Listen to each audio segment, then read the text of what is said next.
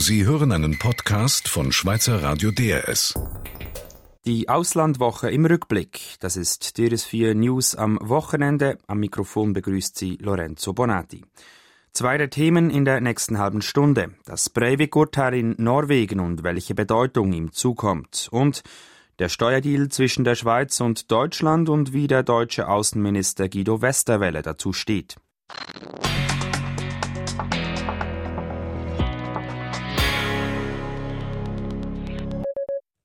21 Jahre Gefängnis und lebenslange Verwahrung, so das Urteil für den norwegischen Attentäter Anders Bering Breivik. Das Gericht hat Breivik am Freitag für zurechnungsfähig und somit für schuldfähig erklärt. Was bedeutet dieses Urteil? Das wollte Simon Loy von unserem Nordeuropa-Korrespondenten Bruno Kaufmann wissen. Dieses Urteil bedeutet, dass das Gericht zur Überzeugung gekommen ist, dass der Täter eben nicht ein kranker Wirrkopf ist, sondern ein rechtsextremistischer Massenmörder, der zur Rechenschaft gezogen werden kann und deshalb auch für seine Taten jetzt gebüßt werden muss. Das Urteil bedeutet aber auch, dass jetzt ein möglicher Schlussstrich unter den rechtlichen Umgang mit diesem Fall gezogen werden kann. 21 Jahre Gefängnis und Verwahrung bleibt Breivik also für ewig im Gefängnis. Das hoffen natürlich viele, wenn nicht alle Norwegerinnen und Norweger heute, aber die 21 Jahre, das sind die offizielle Maximalstrafe, die es eben in Norwegen gibt. Und das bedeutet aber auch, dass Breivik bereits nach zehn Jahren einen Antrag um vorzeitige Entlassung stellen kann. Es bedeutet dieses Urteil aber auch, dass er nach diesen 21 Jahren eben verwahrt bleiben kann, falls er zu diesem Zeitpunkt immer noch eine Gefahr für die Gesellschaft ausmacht. Wie fallen denn nun die Reaktionen aus auf den Schuldspruch?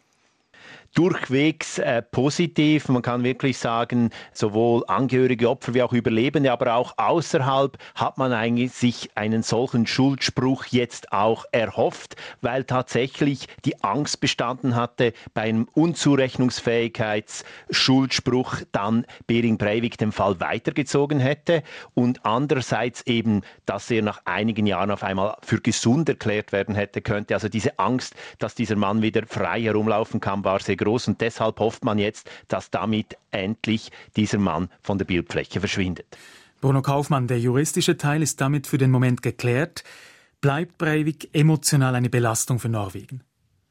Das wird er und das ist natürlich die ganz große Bürde dieser ganzen Anschläge und der Konsequenzen davon. Zu fest ist jetzt dieser Einschnitt für Norwegen, auch zu groß natürlich der menschliche wie auch materielle Schaden und zu stark auch eigentlich diese demonstrative Unmenschlichkeit, die Anders Bering Breivik im Prozess während den Taten und auch heute wieder bei der Urteilsverkündung zeigt, wo er ab und zu wieder lächelt oder sogar grinst und eben allen anderen Menschen zeigt, wie wenig er versteht, was er eigentlich angeht angerichtet hat. Und da hofft man natürlich jetzt, dass mit diesem Urteil wirklich diese letzte Sendung mit Breivik eigentlich vorbei ist und dass er nachher eben hinter Schloss und Riegel verschwindet. Sagt Bruno Kaufmann in Oslo. In den letzten Wochen ist in Deutschland der Widerstand gegen das Steuerabkommen mit der Schweiz gewachsen. Sogar Vertreter der FDP, der Partei von Außenminister Guido Westerwelle, fordern inzwischen Nachverhandlungen. Am Mittwoch war der deutsche Außenminister in Liechtenstein für ein Treffen mit seinen österreichischen, liechtensteinischen und schweizerischen Amtskollegen. Für uns war Elmar Plotzer in Vaduz. Er hat Westerwelle gefragt, steht die deutsche Regierung noch hinter dem Abkommen mit der Schweiz? Das ist ein gutes Abkommen, das zwischen der Schweiz und Deutschland ausgehandelt worden ist. Es hilft beiden Ländern der Rechtssicherheit. Es ist ein Beitrag zur Steuerehrlichkeit vor allen Dingen beendet es diesen fragwürdigen Zustand, dass Diebesgut aufgekauft wird, um Informationen zu gewinnen. Das heißt unterm Strich, auch gerade weil es erhebliche finanzielle Vorteile für die Staatskassen äh, in Deutschland bedeutet, wenn die hinterzogenen Steuergelder zurückkommen, ist es ein Abkommen, das die Bundesregierung ausgehandelt hat und das wir auch ratifizieren wollen und auch umsetzen wollen. Jetzt haben aber gestern einige Ihrer Parteifreunde die Idee von Nachverhandlungen ins Spiel gebracht. Was gilt jetzt? Was ist jetzt Ihre Position? Ich glaube, es ist normal, dass diskutiert wird. Das ist in der Schweiz so, das ist auch in Deutschland so. Und natürlich gibt es erkennbar auch unterschiedliche Auffassungen, wenn ich an einige Bundesländer in Deutschland denke. Für die Bundesregierung gilt, wir haben dieses Abkommen ausgehandelt. Es ist vor allen Dingen im Interesse der ehrlichen Steuerzahler Und deswegen wollen wir, dass dieses Abkommen auch umgesetzt wird, denn es bleibt ein unappetitlicher und äußerst fragwürdiger Zustand, wenn der Staat Diebesgut ankauft, um Informationen zu gewinnen. Sie haben die CDs mit den geklauten Bankdaten bereits angesprochen. Mit diesem Steuerabkommen wird es Deutschland dann verboten sein, in Zukunft solche CDs zu kaufen? Es dient dem Rechtsstaat, wenn wir eine Praxis beenden, die niemandem gefallen kann, nämlich dass der Staat oder einzelne Landesregierungen Dieben ihr Diebesgut vergolden, um Informationen zu gewinnen. Sagt der deutsche Außenminister Guido Westerwelle zum Steuerabkommen zwischen der Schweiz und Deutschland.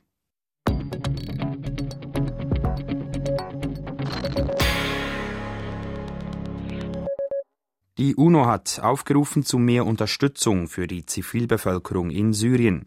Sie erreiche längst nicht alle Menschen, die Hilfe brauchen, sagt die UNO. Das liege einerseits an der Sicherheitslage, andererseits spende die Weltgemeinschaft zu wenig Geld. Christina Scheidecker hat Toni Burgener, den Direktor der Glückskette, gefragt, trifft diese Zurückhaltung bei den Spenden auch für die Schweiz zu?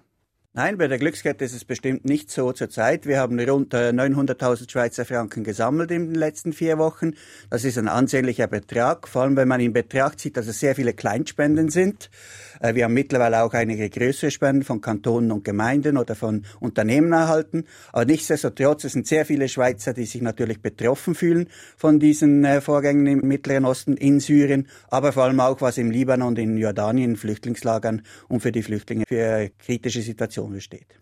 Die UNO klagt auch über die Sicherheitslage. Es sei schwierig, die Menschen zu erreichen. Kennen Sie das? Absolut. Meine, es ist extrem schwierig und man muss wirklich vor allem Hut abziehen, die dort aktiv sind. Ich denke da vor allem an CKK, an den, an den syrischen Roten Halbmond. Auch MSF hat ein Spital in, in Syrien. Von unseren Partnern sind zwei in Syrien aktiv, aber die möchten wirklich das nicht an die große Glocke hängen, weil aus Sicherheitsgründen kann man das auch nicht im Detail kommunizieren. Andererseits sind unsere Partner dann in den Nachbarregionen tätig, in Jordanien oder im Libanon. Äh, auch dort ist es nicht einfach, sei es klimatische Bedingungen und mittlerweile auch äh, kriegerische Aktivitäten. Also dementsprechend ein sehr schwerer Einsatz für alle Hilfswerke. Können Sie vielleicht etwas genauer sagen, was diese Helfer, diese Hilfswerke, die Sie unterstützen, in der Region genau tun? Also wir haben vier Partnerhilfswerke, die aktiv sind. Äh, das ist einerseits äh, das Schweizerische Rote Kreuz und Caritas. Die sind sehr klassisch tätig mit Unterstützung von Lebensmittelhilfen, von hygienischen Artikeln, von medizinischer Hilfe und zum Teil auch für die Gastfamilien, die diese Flüchtlinge aufnehmen. Also nicht in Flüchtlingslager direkt, sondern diese Gastfamilien, vor allem im Libanon, aber auch in, in Jordanien, wo sie Zuflucht finden. Und die müssen natürlich auch unterstützt werden, sonst bricht das ganze System äh, zusammen. Andererseits ist der des Hommes, Schweiz, äh, Lausanne, äh, sehr stark tätig im Bereich von der Kinderhilfe. Die sind natürlich auch traumatisiert, diese Kinder, die brauchen auch eine Unterstützung. Und Handicap International ist tätig im Bereich der medizinischen Hilfe, vor allem in Spitälern der Region. Jetzt ist dieser ganze Konflikt in Syrien sehr komplex, auch sehr undurchschaubar. Wie können Sie die Neutralität der Glückskette garantieren? Ich glaube, das ist natürlich in erster Linie unsere Partner, die diese Neutralität garantieren. Also ich meine, die machen ihre Arbeit nach den äh, üblichen humanitarischen Prinzipien, das heißt Unabhängigkeit, Neutralität und Unparteilichkeit. Vor allem arbeiten sie zusammen mit sehr starken Partnern in der Region. Im Bereich natürlich des Roten Kreuzes ist der syrische Halbmond natürlich extrem wichtig, aber auch die anderen Caritas oder Terre des Hommes und äh, Handicap International haben Partner, die vor Ort sehr gut eingebettet sind, die die Situation sehr gut kennen und die natürlich dann auch darauf abgeben, dass vor allem die Sicherheit garantiert ist für ihre Mitarbeiter. Das heißt, Sie können den Menschen, die jetzt spenden wollen für die Glückskette für Syrien, garantieren, dass da nicht irgendeine Kriegskasse finanziert wird damit. Das auf jeden Fall, nein, da besteht überhaupt kein Zweifel. Wir sind natürlich im engen Kontakt mit unseren Partnern. Wir wissen, dass die auch noch weitere Projekte planen zurzeit. Die nun 100.000 Franken, die wir zurzeit eingenommen haben, die reichen genau für das aus, was wir jetzt schon unterstützen können. 200.000 Franken sind schon geflossen, das heißt Projekte konkret unterstützt worden. Und dementsprechend werden wir unseren Aufruf auch äh, intensivieren, weil da können mehr Gelder in den nächsten Wochen und Monaten eingesetzt werden. Leider wird es vermutlich sehr lange dauern, bis dort wieder Ruhe einkehrt. Und dementsprechend, glaube ich, ist der Moment schon gekommen, diesen Appell äh, jetzt noch einmal zu intensivieren, damit die Schweizerinnen und Schweizer sich dort betroffen zeigen können und, durch ihre Spende ihre Solidarität Ausdruck geben können. Sagt der Direktor der Glückskette Toni Burgener. Wer für Syrien spenden will, der kann dies tun auf das Postkonto 10-15000-6 mit dem Vermerk Syrien. In Syrien selbst greifen die Truppen von Bashar al-Assad immer häufiger aus der Luft an mit Helikoptern und Kampfflugzeugen. Die Journalistin Inga Rock war Anfang Woche in der Nähe von Aleppo, also im Nordwesten von Syrien und in der Nähe der türkischen Grenze. Christoph Kellenberger hat Inga Rock gefragt, wie stark beunruhigen die Luftangriffe die Menschen dort? Die beunruhigen die Menschen sehr. Es vergeht hier kaum ein Tag, an dem nicht bombardiert wurde. Sehr häufig trifft es zivile Ziele und das führt dazu, dass die Fluchtwelle weiter anhält. Sie sagen, es trifft viele Zivilisten, es trifft also weniger die Rebellen selbst. Es trifft wohl auch die Rebellen, aber mehrere Orte, die ich mir angeguckt habe, das waren zivile Ziele, wie zum Beispiel private ähm, Häuser oder auch ähm, Kliniken wurden getroffen. Es wurden zum Teil auch Schulen getroffen, wobei da muss man einschränken, dass Schulen zum Teil von den Rebellen als Lager benutzt werden. Und wie gehen die Menschen mit all dem um? Verstecken sie sich? Sie fliegen mehr oder minder von einem Ort zum anderen, also aus Aleppo zum Beispiel raus in eine Ortschaft hier, dann in die nächste größere Stadt, dann in die Türkei. Dann kamen Flüchtlinge aus der Türkei zurück. Sie sind jetzt wieder geflohen. Also es ist eine ähm, Flucht innerhalb von Syrien und eine Flucht ins Ausland. Inga Rock, Sie haben gesagt, es vergeht kaum ein Tag ohne Luftangriff. Aber wie muss man sich das vorstellen? Fliegen da die Truppen von Assad einen Angriff nach dem anderen oder ist das einmal pro Tag? Nein, es ist nicht einer nach dem anderen, sondern es ist zum Teil in der Nacht, zum Teil am frühen Morgen, aber auch wieder am späteren Vormittag. Wie viele Flugzeuge da jeweils unterwegs sind, das kann ich nicht beurteilen. Wir hören die nur und dann hört man oft ähm, so mehrere kleinere Explosionen und dann eine große Explosion von der Bombe, die abgeworfen ist. Das ist, was uns die Leute in den Ortschaften, in den betroffenen Betroffenen erzählen. Auf dem Boden bieten die Rebellen in Nordsyrien rund um Aleppo den Regierungstruppen Paroli. Gegen die Kampfflugzeuge können sie aber nichts ausrichten, oder? Das ist was ähm, zum einen die Zivilbevölkerung sagt, es sagen aber auch die Rebellen. Die Rebellen sagen, wir können den Boden halten, wir leisten Widerstand. Das Regime kann uns nicht am Boden besiegen, aber gegen die Luftwaffe sind wir machtlos. Und viele Menschen, mit denen wir gesprochen haben, die sagen, es muss eine Flugverbotszone eingerichtet werden, weil eben auch die Zivilbevölkerung schutzlos gegen die Luftangriffe ist. Das heißt eine Flugverbotszone so, wie sie in Libyen eingerichtet wurde. Ja, zum Beispiel haben uns Leute gesagt, warum wurde in Libyen eine Flugverbotszone eingerichtet, warum nicht in Syrien, sind unsere Leben weniger wert als die der Libyer. Also da gibt es eine starke Verbitterung und eben auch die Forderung, so wie in Libyen, dass die UNO oder die Staatengemeinschaft einschreitet und wie in Libyen eine Flugverbotszone einrichtet. Kampfflugzeuge, die sind teuer im Unterhalt, Stichwort Treibstoff, Munition. Und Syrien ist immer isolierter, auch wirtschaftlich. Gehen Bashar al-Assad da nicht bald die Ressourcen für solche Luftangriffe aus? Schwer zu beurteilen. Also aus meiner Position kann ich das nicht beurteilen, wie gut der Nachschub für Assads Truppen ist. Was ich beurteilen kann, ist, dass hier in der Region das Benzin knapp wird. Sie müssen sich vorstellen, es wird Benzin aus der Türkei, wo der Liter Benzin so viel kostet wie in Europa, wird Benzin nach Syrien geschmuggelt. Und früher war es ja genau umgekehrt. Also es gibt hier kaum noch Benzin. Und insofern könnte es natürlich sein, dass auch Assad ein Nachschubproblem hat. Aber wie gesagt, das kann ich nicht beurteilen. Sagt Inga Rock, sie war Anfang der vergangenen Woche in der umkämpften syrischen Stadt Aleppo. Inzwischen hat auch US-Präsident Obama den Ton verschärft gegenüber Syrien. Sollte das Regime von Assad gegen die Rebellen biologische oder chemische Waffen einsetzen, sei eine Zitat rote Linie überschritten, so Obama. Mit anderen Worten, Obama droht Assad mit einem Militärschlag. Ursula Hürzeler hat unseren diplomatischen Korrespondenten Fredrik Steiger gefragt, ob das mehr sei als eine Drohung von Obama. Ich denke, es ist schon mehr als eine Drohung, denn äh, Man darf nicht vergessen, C-Waffen sind durch ein internationales Abkommen geächtet, verboten. Dieses Abkommen haben zwar nicht alle Staaten unterzeichnet, aber man kann trotzdem sagen, C-Waffen gelten heute weltweit in den Augen auch der Öffentlichkeit als illegale, auch als illegitime Waffen. Und das wird sehr schwierig oder wäre sehr schwierig für Obama und auch für andere Regierungen, äh, einfach zuzuschauen und nichts zu tun, wenn Assad tatsächlich solche Waffen einsetzen würde. Das weiß auf der anderen Seite natürlich auch Assad und deswegen droht er zwar mit dem Einsatz dieser Waffen, aber im Moment ist es noch nicht sehr wahrscheinlich, dass er sie tatsächlich einsetzt, weil er eben weiß, das würde für ihn den Druck massiv erhöhen. Welche Optionen hätten denn die USA aus militärischer Sicht? Wäre ein Luftkrieg denkbar, also ähnlich wie jener gegen Gaddafi in Libyen? Gerade ein Luftkrieg würde im Zusammenhang mit C-Waffen wenig bringen. Im Gegenteil, die C-Waffen könnten sogar noch viel weiter übers Land verbreitet werden. Also durch, also Genau, also durch Bombenangriffe kann man keine C-Waffen neutralisieren oder sicherstellen. Und das müsste ja das Ziel sein. Deswegen ist viel wahrscheinlicher, dass beispielsweise Kommandoaktionen mit Spezialtruppen unternommen würden, um diese C-Waffenarsenale zu sichern. Auch das wäre nicht einfach, denn man weiß, dass Syrien C-Waffen an vielen verschiedenen Standorten im Land hat. Ein militärischer Alleingang der USA wäre das wahrscheinlich oder aber doch eher eine koordinierte Aktion mit den internationalen Partnern?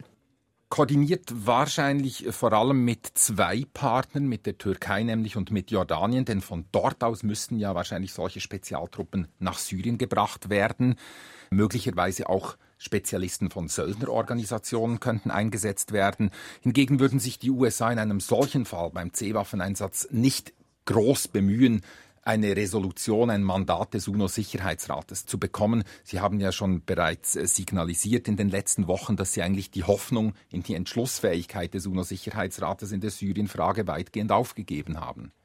Für Obama ist die rote Linie dann überschritten, wenn Assad biologische oder chemische Waffen einsetzt. Aber wäre auch ein anderer Auslöser denkbar, der zu einer militärischen Aktion äh, gegen Syrien führen könnte?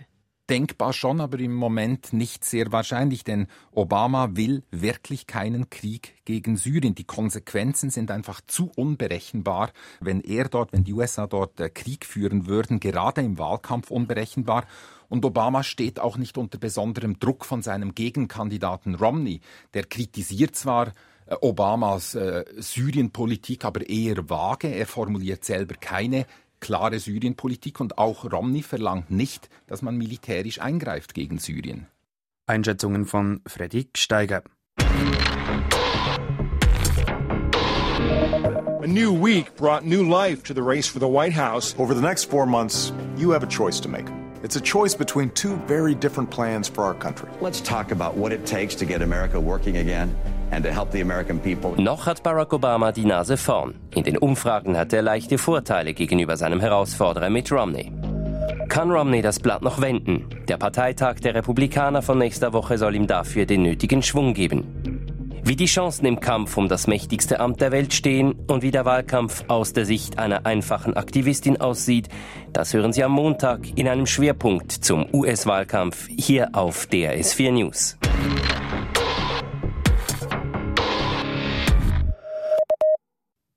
Die französische Regierung unter Präsident François Hollande will dem Problem der Roma-Einwanderung mit sozialpolitischen Maßnahmen begegnen. Einwanderern aus Rumänien und Bulgarien und aus diesen Ländern stammen viele Roma, soll der Zugang zum Arbeitsmarkt erleichtert werden. Barbara Peter hat mit dem Journalisten Rudolf Balmer in Paris gesprochen und ihn gefragt, was bezweckt die Regierung genau mit dieser Maßnahme? Nach Meinung der französischen Regierung soll die berufliche Integration der Roma auch ihre Integration in die Gesellschaft verbessern. Denn aus Angst vor einer Invasion von Arbeitskräften war beim EU-Beitritt von Rumänien und Bulgarien der Zugang zum Arbeitsmarkt erschwert und eingeschränkt worden. Diese Restriktionen sollen nun weitgehend wegfallen. Vor allem diese Gebühr, die Arbeitgeber bezahlen mussten, wenn sie einen Rumänen oder Bulgaren anstellen wollten. Auch war bisher die Zahl der Berufe, die von diesen europäischen Bürgern ausgeübt werden können, eingeschränkt. Das soll zumindest dann auch die Integration in die Gesellschaft verbessern. Und werden dadurch die Roma auch einfacher Jobs finden? In einem Land mit drei Millionen Arbeitslosen und in Krisenzeiten werden es auch inskünftig unqualifizierte Arbeitskräfte aus Rumänien und Bulgarien sicher schwer haben, einen Job oder eine feste Arbeit zu finden. Und man darf nicht vergessen, dass es auch weiterhin natürlich diskriminierende Vorurteile gibt. Die Maßnahmen werden also wahrscheinlich eher langfristig wirken, doch die Probleme sind akut. Stichwort die illegalen Roma-Lager. Da hat die französische Regierung ja bereits einige Lager räumen lassen. Wird sie das auch weiterhin tun? Äh, die Regierung hat noch einmal ganz klar unterstrichen, dass sie die Existenz von solchen Slum-ähnlichen Lagern am Stadtrand nicht dulden kann. Es wird also weiterhin polizeiliche Räumungen geben, allerdings soll das humaner geschehen als früher. Den betroffenen Familien sollen Notunterkünfte angeboten werden. Resolut bekämpfen möchte die Pariser Regierung auch die kriminelle Ausbeutung vor allem von Minderjährigen für Bettelei, organisierten Diebstahl und Prostitution. Mit diesen neuen Maßnahmen und auch der Zusammenarbeit mit den humanitären Organisationen möchte sich Präsident Hollande ja vom harten Kurs seines Vorgängers Sarkozy abheben, aber wird ihm das auch gelingen? Am Thema der Roma-Migration kann sich wahrscheinlich eine Regierung nur die Finger verbrennen. Man hatte erlebt, wie Präsident Sarkozy ein Exempel einer repressiven Sicherheitspolitik statuieren wollte. Hollande möchte es jetzt humaner machen. Sagt Rudolf Balmer, Journalist in Paris.